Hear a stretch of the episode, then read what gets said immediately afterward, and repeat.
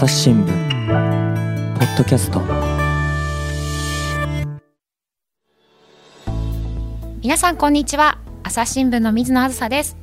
実は今回はパラリンピアンをゲストにお招きして3月に開催された北京パラリンピックについてお話を聞いていきたいと思います。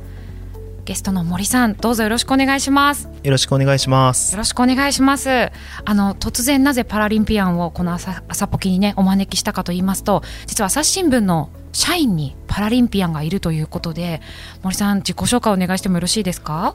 はい、えっと、朝日新聞社企画事業本部のスポーツ事業部に、えっと、勤務している、えー、森弘明です。はい。えっと、入社は2019年で、はい、今あのか社会人えーと、3年が終わる頃なんですけど、はい、はい、えっとまあ、入社時から、えっと、パラノルディックスキーという、まあ、あの競技活動をしていて、まあ、あのそれもあの やや並行しながら、はい、えっと、仕事もしながら、うんうん、あの競技活動やっていきたいんですっていうのであの今あのずっと続けてきて、えっと、この度北京パラリンピックに出場をすることができました。いや本当にお疲れ様でしたという感じなんですけれどもあの、まあ、森さんがねあの3年前にうちの会社来てくださってずっとパラリンピックの競技やられてるってことなんですがもともとあの、はい。まあ、今、えっと、3年目ってことは25歳。はい、25歳です。25歳。もう、ピチピチ、ピチピチって主語ですかね。なんか、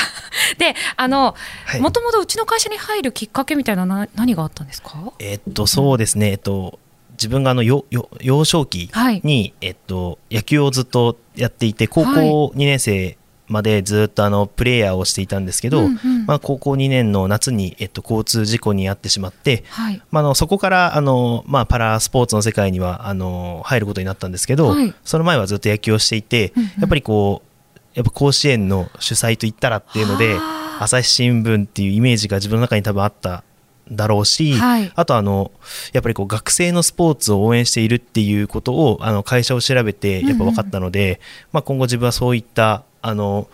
まあ、の事業に携わっていけたらなという思いで、うん、入社をしました。なるほど。高校球児だったんですね森さん。あそうですね。あの高校2年までは。はい、なるほど。生まれはどちらなんですか？生まれはあの東京都板橋区というところで、うん。はい、あの結構河川敷がすごい近くて、あのそこでよく野球をしていました。キャッチボールしたりあそうですね。放課後はもう必ずそこに行って、うんはい、あの管理人さんにちょっと怒られながら あの野球をしていた記憶があります。なるほど。じゃあもうちっちゃい頃から野球大好きで、はい、もう野球やるのは当たり前みたいな感じで大きくなってそうですね。あの、うん、もう本当に大学の野球部、またねあの機会があったらあの実業団で社会人野球を目指そうっていうふうにまあ考えていったんですけど、うん、まあ、その矢先の事故だったので、うん、わあこれもう野球できないなどうしようかなっていうところで、まあ、またね違った道であの、今後自分はまあ人生歩んでいこうっていうことであの今に至ります。なるほど、はい、あのえーと、じゃあ事故に遭ったのが高校2年生っていう時こ頃ってことですけど10年くらい前ってことですかね、はい、そうですね、まあ、まだ10年経ってないんですけど、まあ、約、まあ、10年近く前になりますね。うん。うんうんその事故あった時ってどういう気持ちでした？あいやもうあの事故にあったそのタイミングが一番悲しさのピークというか、うん、あの本当にこう救急車を待ってる時間っていうのが本当にこう時間が止まったようにやっぱりこう長く感じて、うん。うん、まあ、多分10分20分ぐらいの時間だったと思うんですけどそれがすごくこう永遠のように感じたんですけどそこが一番悲しみのまあ、あの一番、うん、ピークだったかなと。あはい、そうなんですね。そのまあ事故に遭った時に、はい、あのまあ頭によぎることというか、だ大丈夫なのかというかもうほんと不安しかないですよね。あそうですね。うん、まあ不安もそうなんですけど、やっぱり、うん、ああもう野球できないなっていうのはなんとなくあのまあ悟ったっていうのはあって、はい、はい、はい、まあそこからねあの救急隊員が駆けつけてくださった時に、うん、ちょっと初めてほっとしたというか、うん、なんかこうこのあと自分はまああの処置して病院で処置をして、うん、手術をしてなんかね少しこう今のこの状態からあの、まあ、抜け出せるんじゃないかみたいなその安心感はありました。なるほど。まあ、この事故の時にあの、はい、膝から10センチ下ですか？を失う、うん、そうですね。膝下10センチですね、うん、あの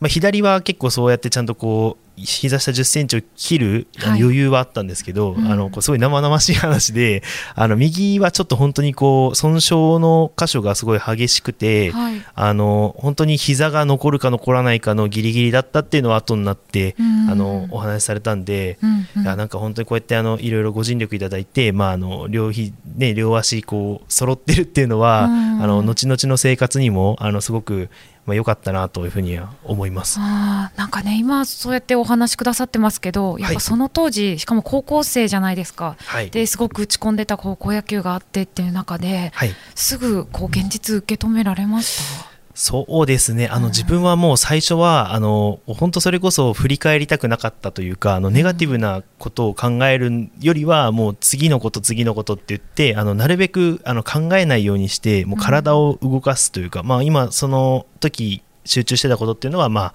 リハビリをして、うん、まあ、早くこうあの義足を作って、ね、日常生活に戻るっていうことが目標になっていて、うん、まあ、そこにめがけてこう自分はあのいろいろ努力をしていたんでその時はそんなにあの後ろ向きになることはなかったんですけど、はい、あのちょっとこう日常に戻ってからちょっとしてから、だから事故から2年ぐらい経った頃ぐらいにふっとなんかあの自分のなんだろうななんか何してんだろうなみたいな風にまあ感じる瞬間があのあったんですね、はい、そこがそうですねちょっとこう落ち込んだかなっていうタイミングでしたね。だから、まあ高校卒業してから大学に入って、うん、で大学1年生が終わるかなぐらいの時が、うんうん、そうですね。ちょっとこう自分の時間をもうちょっとねあの考える時間とかね作りたいななんて思ったりした時期もありました。あもうじゃあその事故に遭ってからはこう日常生活にこう戻していったり義足を作ったりとかそういうところの方がもう大変であそうですね。っていうことだったんですね。あとはそうですね、うん、あのまあ、野球やってた時では絶対しなかった、まあまあ、選ばなかったであろう人生を、うん、まあ、これからねあの歩んでいきたいなっていうふうに決めて、えっと、やってて、まあ、それで言うと、まあ、今まで全然勉強をしてこなかったので、はいはい、あのあ勉強しなきゃっていうふうに、まあ、その当時思って、まあ、ちょっとねあの大学進学とか、まあ、その進路のこととかを、まあ、真剣に考えてたかなというふうに思います。でもこの時ってあの高校2年生でエースで4番で首相も務めるほどというふうに伺ってたんですけどこうチームからすると本当に、もうえっていうもうなんか言葉にはできない衝撃ですよね。あいやまあそうですね。結構その当時人数が、うん、あのやっぱり部員数もあの例年よりはすごい少なくてですね、うん、まあ、あのチーム事情的にやっぱりこう自分自身が、まあ、あのまあ、投げる役割もして、うん、まあ、もちろん打つことも貢献して、うん、っていうことをまあずっとやってきてて夏の間は。でそれで、はい、あの新チームになって秋の大会に挑もうというふうには思ってたんですけど、うん、その矢先だったんで、まあ、ちょっとねチーム的にはすごい迷惑をかけてしまったかななんていうふうに入院時は思いました。なんかチーム員からこうどどんな言葉かけられました？あのいやもうあの、うん、自分以上に、うん、あのやっぱりショックが大きかったかなっていうふうには思いますね、だからあの結構あの自分の前では割とこう明るくあの話をしてくれたりとかするんですけど多分自分のいないところではすごくあのいろいろとまああのまあこう悲しんでたりというか、うん、まあ、多分辛い時期あったろうなっていうふうにはあの感じるんですけど、うんうん、でもやっぱり努めて明るく なんか自分の前ではあんまりこう、うん、そういう顔を見せないようにっていうふうにまあ周りは気遣ってくれたかなっていうのはあります。あ素敵なチームメイトですね。いや本当ですね。もう周りに支えられてきました、うん、なるほどなるほど。あのこの直後にあの、まあね、はい、次の言葉を頑張って考えてたってことですけど、はい、パラスポーツと出会うのはいつ頃なんですか？パラスポーツと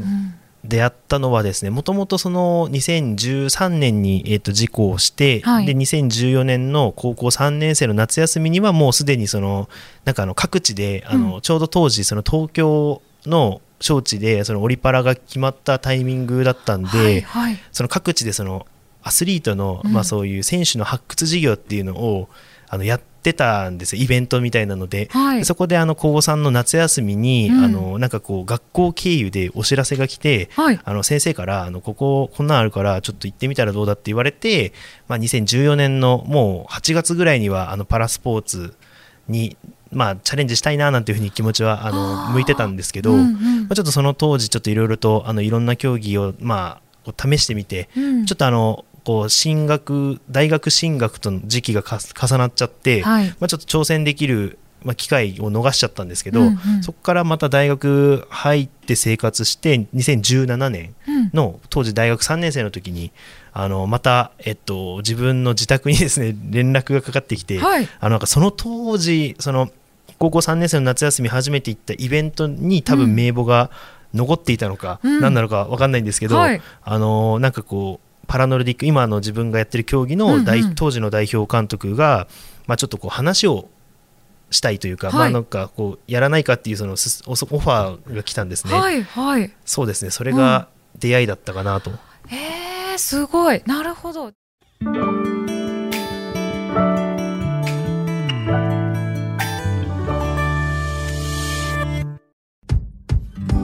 難しいニュースもポッドキャストで解説を聞くとちょっと理解できるかも。朝日新聞デジタルのコメントプラスって知ってる？テレビでおなじみのコメンテーターや記者が記事の背景やその先について投稿しているよ。もっと深く。もっとつながる。朝日新聞。じゃあそれまで本当にパラノルディックスキーで知らなかったっていう感じですか？そうですね。あの、ノルディックスキーがそもそもなんだか分かんなくてですねあの自分聞いちゃったのがですね、うん、あのリフト乗るんですかっていうことを聞いちゃって はい、はい、そそれと違うんだよっていうふうに言われて、うん、あじゃあ自分が思ってたスキーとちょっと違うスキーをやるんだなっていうのでうん、でやってみたんですよね。やっぱり思ったよりも過酷でしたね。なるほど。やっぱ森さんはやっぱスポーツ好きで、はい、ずっと続けたいなみたいなのはあったんですか？あ、はい、うん、あのそうですね。自分はあの大学に入ってからあの、アルバイトを、うん、あのし始めたんですけど、はい、まあそれがあの今のその地元の板橋区のあのスポーツ施設で、あの4年間ずっと働いてたんですけど、まあ、その当時からまああのトレーニングそこであのずっとしたりとか日頃こう筋トレというか,、まあ、なんかこう体を動かすのが好きだったんで、ずっと継続してやってたっていう。のはありますね。あすごい。じゃあこうリハビリとはまた別でやっぱ体動かすの楽しいなっていうので、はい、その4年間やってたんですね。そうですね。なんかリハビリの一環で最初はやっぱりその筋力をその入院生活し落としちゃいけないっていうので、うん、一応そのリハビリのなんかこう科目というか、そういうトレーニングの中に入ってたんですけど、はい、なんかなんかそれが日常化しちゃって、はい、なんかねあの入院あ退院してからあの日常戻ってもなんかこう通い続けてたっていう、うん、ああなるほどなるほど、はい、そこにこうねパラリンピアンをなんかこう要なんか素地みたいなのがあったのかもしれないですね。いやどうどうだったんですかね。なるほど。じゃあその監督からお電話が来て、はい、じゃあ行ってみようかなっていう感じだったんですか？あの、うん、いやそうですね。その日のうちに、うん、まあ、電話もらったその日のうちに、えっと、会うことになって。早い展開。あの、うん、そうですね。自分がちょうどその当時あの通ってた大学の最寄り駅に、はい、えっと、なんか用があったみたいな話で言われて、はい、じゃあそのタイミングで会おうかっていうふうになって電話もらった、はい、午前中に電話もらっ朝に電話もらってその日のお昼ぐらいには会って、その、まあ、競技の話を聞きました。あ聞いてみた時のあの第一印象ってどうでした？いやあのーまあ、やっぱりさっき言ったみたいに、うん、あのリフト乗るのかなって思ってたりしたし、うんうん、あとはその、まあ、あの雪を知らない自分があの、そう寒いとこ行ってちょ大丈夫なのかなっていうそのまずその生活の不安が はい、あの第一に来ましたね。はい、まず装備品を揃えなきゃとかっていうふうには考えたかなと。あ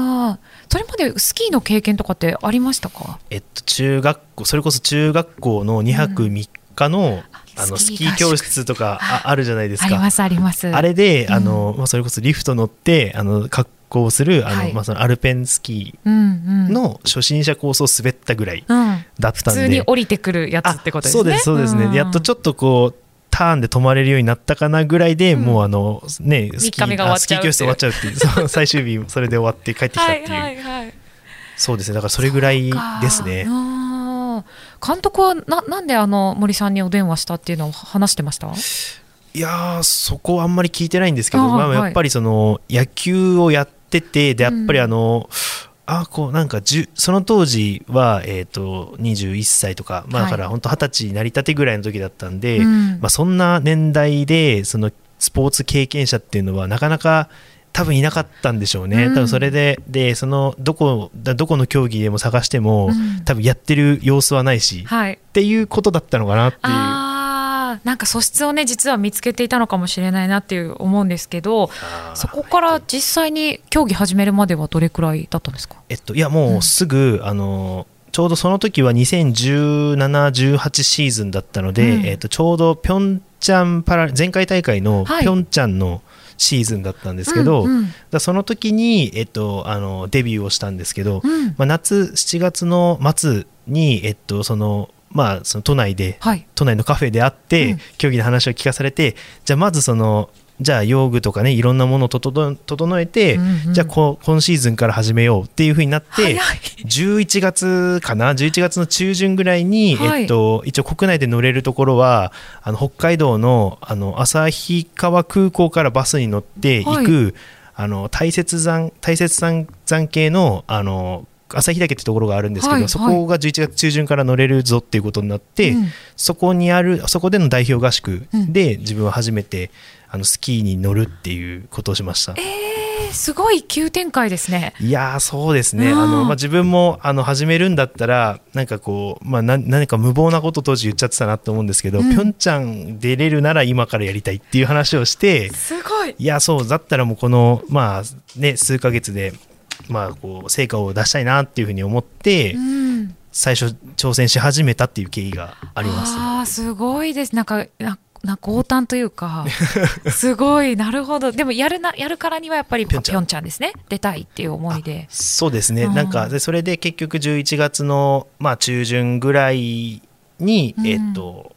そう合宿があって、まあ、大体1週間ちょっと乗ったんですけど、うん、でそこから中4日ぐらいで次今度カナダのその遠征ワールドカップっていうのがあって、はい、まあ、そこの結果で、うん、まあ、ピョンチャンどうかなみたいな風に言われたこともあってもうそこで結果出してやろうってことで、はい、だから競技歴1か月未満で、はい、あのワールドカップに出て、はい、まああのあのね惨敗っていう。やっぱそうなかなかそんな簡単にはいかないんですね。いやそうですね。なかなか難しかったんですけど。このねパラノルディックスキーってもしかしたらリスナーさんの方知らない方もいらっしゃると思うんでどんな競技なんですかね、はい。そうですね、うん、あのまあ、よく言われるのがあの雪原のマラソンって言って、はい、まあ、あのスキー板あのアルペンのスキー板よりも細い細くて軽いスキー板を履いて、はい、えっと、マラソンのようにあの長距離を走るあの種目になっています。はい、で自分はあの一応パラリンピックの種目としてはカテゴリーが3つあって、はい、えっと、立って滑る立位と座って滑る座うん、あとは視覚障害、えっと、視覚障害の方はあのガイドスキーヤーと呼ばれる、えっと、方と、はい、えっと、2人で滑るっていうその3つのカテゴリーがあって自分はあの在、えっと、座ってくる滑るクラスに、まあ、属してます。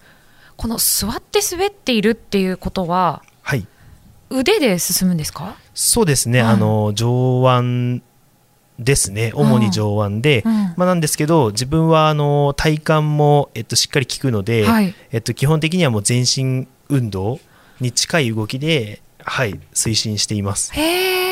その、まあ、手にストックあるけどこの手で滑ってるっていうよりは、はい、全身をどんなふうにこう動かしてそうですね。ちょっとこうあの、ね、なんかね、ね、声だけで、ね、音声だとね 難しいんですけど、まあ、あの基本的にはあのダブルポールって言って、はい、あの両手にポールを持ってるんですけど、うん、これをあの両手あのこうあの同時について、はい、えっとなんていうのかなこう前に、えっと、ポールを自分の体の前にポールをついてはい、て。えっと、腕じゃなくてこう背中の背筋とかを使ってぐーっとあの引き寄せるあそうですね前に引き寄せていく、はい。うんうん、あのだから綱があってその綱を引っ張るようなイメージに近いんですけど、うんうんはい、はい、あのそんな風にして推進しています。腕でみんなあのその時やりがちで腕でやるのかななんて思われるんですけど、はいうん、一応腕も使うは使うんですけどそ一応腕の部位上腕の部位がやっぱりこう小さいっていうのもあって、うん、やっぱりすぐにこう乳酸が溜まって動けなくなってしまうっていうことがあるんで、はい、やっぱりより大きい筋肉で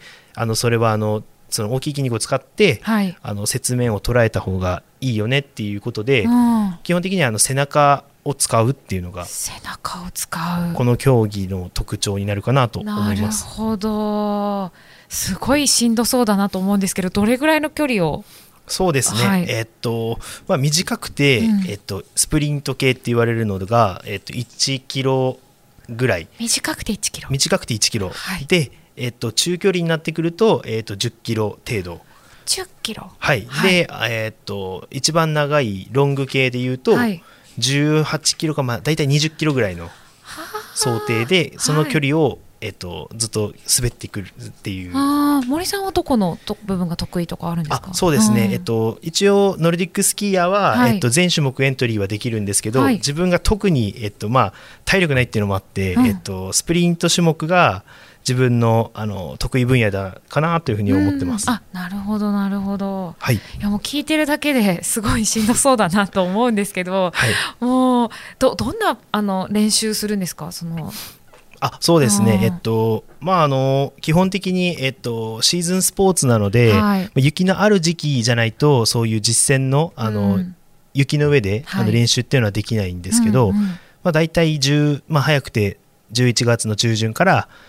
まあ、3月ぐらいまでは、えっと、雪のシーズン。でそれ以外はあの、まあ、例えばなんです有酸素運動の、まあ、マシーンで、まあ、スキーエルゴっていう、まあ、マシーンもあるんですけど、まあ、それで持久力を鍛えるっていうのもあるしあと、まあ、よくあるのがあのスキー板のようなこうそのスキー板にこうタイヤがついたというかローラーがついてるような、はい、あのまあ、商品というかそのアイテムがあるんですけど。あそうですね、それの、えっと、そうですね。前と後ろに、えっと、片側2個ずつあの車輪がついてて、はい。まあ、それがローラースキーっていうんですけど、うん、まあ、その用具を使って、えっとまあ、アスファルトの上をっていうのかな行動。それをじゃあ説明に見立ててあそうですね。行動そうですね。だからその乗り物を駆使して我々はあのまあ大体オフシーズンと呼ばれる、まあ、4月から10月下旬ぐらいにかけては、うん、あの基本的になんかこう山道を走ったりしてるような。ああそうなんですね。そうですね。あの、まあ、雪がやっぱり重いというか実際に、うん、あのアスファルトよりもやっぱ雪の方が重いっていうことで、はい、こうなんかこう負荷をかけるっていう意味でずっとそのずっと上り坂を、まあ、ののぼ滑るというかあの滑走違うな自分の上り坂を登っていくんですか？登っていくんですねあのヒルクライムっていう練習なんですけど、はいはい、まあ、基本的にずっと15キロぐらいの上り坂がそう続いていく。えー、過酷な練習ですね。そそれを本当に上半身の筋力だけで上がっていくってことですね。そうですね。あの椅子にそうですねローラースキーがついてて、はい、で自分はその座って滑ってるっていう。はい辛すぎる。考えいやだってそれ走って登ったって相当しんどいじゃないですか。そうですね。あのですよね、まあ、やっぱり、うん、休むところがないっていうのでやっぱずっと動き続けないとあの後ろには下がっていくしっていうのでそうですよね。そうですね。結構過酷な練習を夏にします。なるほど。じゃあそれで体力とか筋力をつけて冬に臨むってことなんですね、はい、なるほど。あのこの財っていう、まあ、クラスなんです。あのクラスというか分け方ですかね。この財が日本ではあまり多くないんですか、選手が。そうですね、うん、今はあの本当に複数人選手がいますけど、はい、えっと、当時、自分があの始めた時にはですねちょうどその男子のカテゴリーには1人もいなくてですね、あ在の選手が1人もいなかった。そうですね、うん、前の大会までは、えっと、レジェンドの選手がいらっしゃったんですけど、はい、まあ、その選手はもうすでにその、えっと、競技転向されていて、うん、もうあのノルディックをその当時はしてなかったので、はい、自分はあの強化方法がちょっと分かんなくてですね。そうですよ、ね、始める時に、まあ、まずどういう練習から、うんうん、まあ、環境からこうやっていけばいいのかなっていうので、まあ、分かんない中で、まあ、一から構築していったっていうはあ。それってもう独学なんですか？いやあの、うん、まあ、一応そのノルディックチームあのナショナルチームが、うん、あの一応日本代表活動してるんですけど、うん、あのそういう方からですねやっぱまずはスキー知識というか、スキーのことをまず教えてもらって、はい、でそれでまあそれにまあ多分全てが当てはまるわけではないので、うん、まあ、あとはその実際今 YouTube っていう、まあ、いいいい時代なのでその当時のあの大会っていうの動画が残ってたりするので、うん、まあ、それを見てあこういうふうにあの座在の選手は滑ってるんだなっていうのを見たりして、うんうん、それでだんだん一から自分のあのものにしていったというか。はああの私テレビとかであのザイの選手のあの滑りとかはい、そっちはあの、まあ、普通に滑ってくる方だったんですけど見てましたけどあのバランス取るのとかもまず最初は難しいんじゃないですか？あこうそうですね、うん、もうあの最初はまず転び方から練習したんですけど受け身の取り方っていうんですかね、なんかやっぱりもうあの転ぶのはもうしょうがないっていうので、うんうん、まあ、まずはその転び方からレクチャーされたような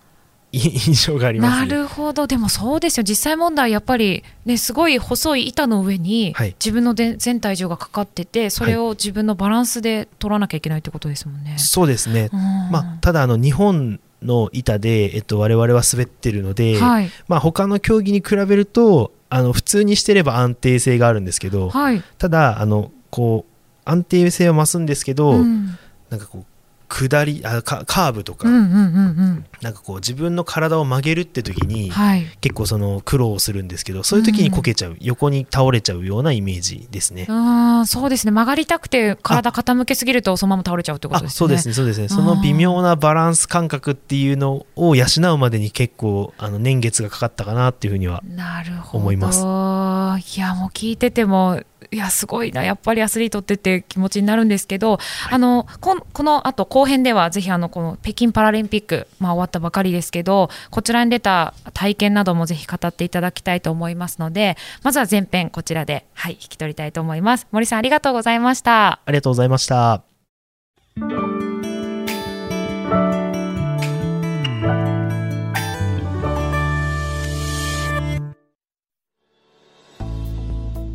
はいということでパラリンピック出場した森弘明さんにあのどんなね体験をしてきたのかというお話を聞いてきたんですけれどもあの森さん今お仕事しているところで告知が、はい、お知らせがあるということでぜひご紹介していただいていいですか？あはい、はい、えっと私が今えっと担当しているえっとスポーツイベントの中の一つで、はい、えっと、バスケットボールがあるんですけど、はい、バスケットボール。はい、そんな中ですね、えっと、我々はバスケットボールチームではですね、えっと、朝日新聞の、えっと、情報発信の、まあ、アカウントとして、はい、うんうん。はい、えっと、インスタのアカウントを立ち上げてます。はい、これ実は私初めて知りまして、すみません。あの、実は朝日新聞って、あの、2017年から JBA と B リーグのサポーティングカンパニーということなんですよね。あはいそうですね。はい。なのであのバスケットを、ね、盛り上げていこうっていうあの企業でもあるので今そのお仕事森さんされてるってことですかね。はい。うんうんうん、このインスタのアカウントなんですけれども、えー、公式朝日新聞バスケットボールインフォインフォメーションのインフォですね。というふうにインスタグラムで検索していただければと思うんですがアカウントが朝日アンダーバー B ボールインフォ。バスケットボールということで B ボールってことですかね？B ボールインフォですね。はい、こちらぜひご覧になっていただきたいんですけど森さんここはどんな投稿されてるんですか？はい、えっと、朝日新聞社として、えっと、関わっている、えっと、大会が、えっと、まあ、小学生から中学校、うん、そして高校、大学だったりの大会があって、うん、その大会の様子とか、うんうん、まあ、その写真をはい、えっと、アップしています。あ素敵ですね。あの、私、大分総局にいた時に、バスケットボール取材したんですけど、はい、B リーグ。はい。かっこいいんですよね、バスケットボール。かっこいいですね。かっこいいんですよ。写真撮るのすごい難しいんですけど、会場内なんかかっこよさげに暗くしてたりとかして、難しいんですけど、でもすごいかっこよくて、じゃこの、えっと、大会の試合の写真とかがここに投稿されてるってことなんですね。そうですね。うん、今だと、あの、小学生のあの全国ミニバスの、うんうん、今は写真投稿が多くなってます。なるほど。ミニバスやってました私も小学生の時に。いや、はい、なんかあの本当に、こうこれからねあの将来の、まあ、B リーガーとかまた日本代表選手とかが、まあ、生まれてくるのかなって思うとなんかすごくこう応援したくなる、まあ、そんな大会だったなと思います。なるほど。ありがとうございます。ぜひあのバスケットボールご興味ある方もあの、ね、どんなことやってるのかなっていう思ってくださる方もぜひこのアカウントフォローしていただければなと思います。森さんありがとうございました。ありがとうございました。朝日新聞ポッドキャスト朝日新聞の水野あんさがお送りしました。それではまたお会いしましょう。この番組ではリスナーの皆様からのご意見ご感想を募集しています。概要欄の投稿フォームからぜひお寄せください。ツイッターやメールでも受け付けています。ツイッターでは番組情報を随時紹介しています。アットマーク、朝日ポッドキャスト。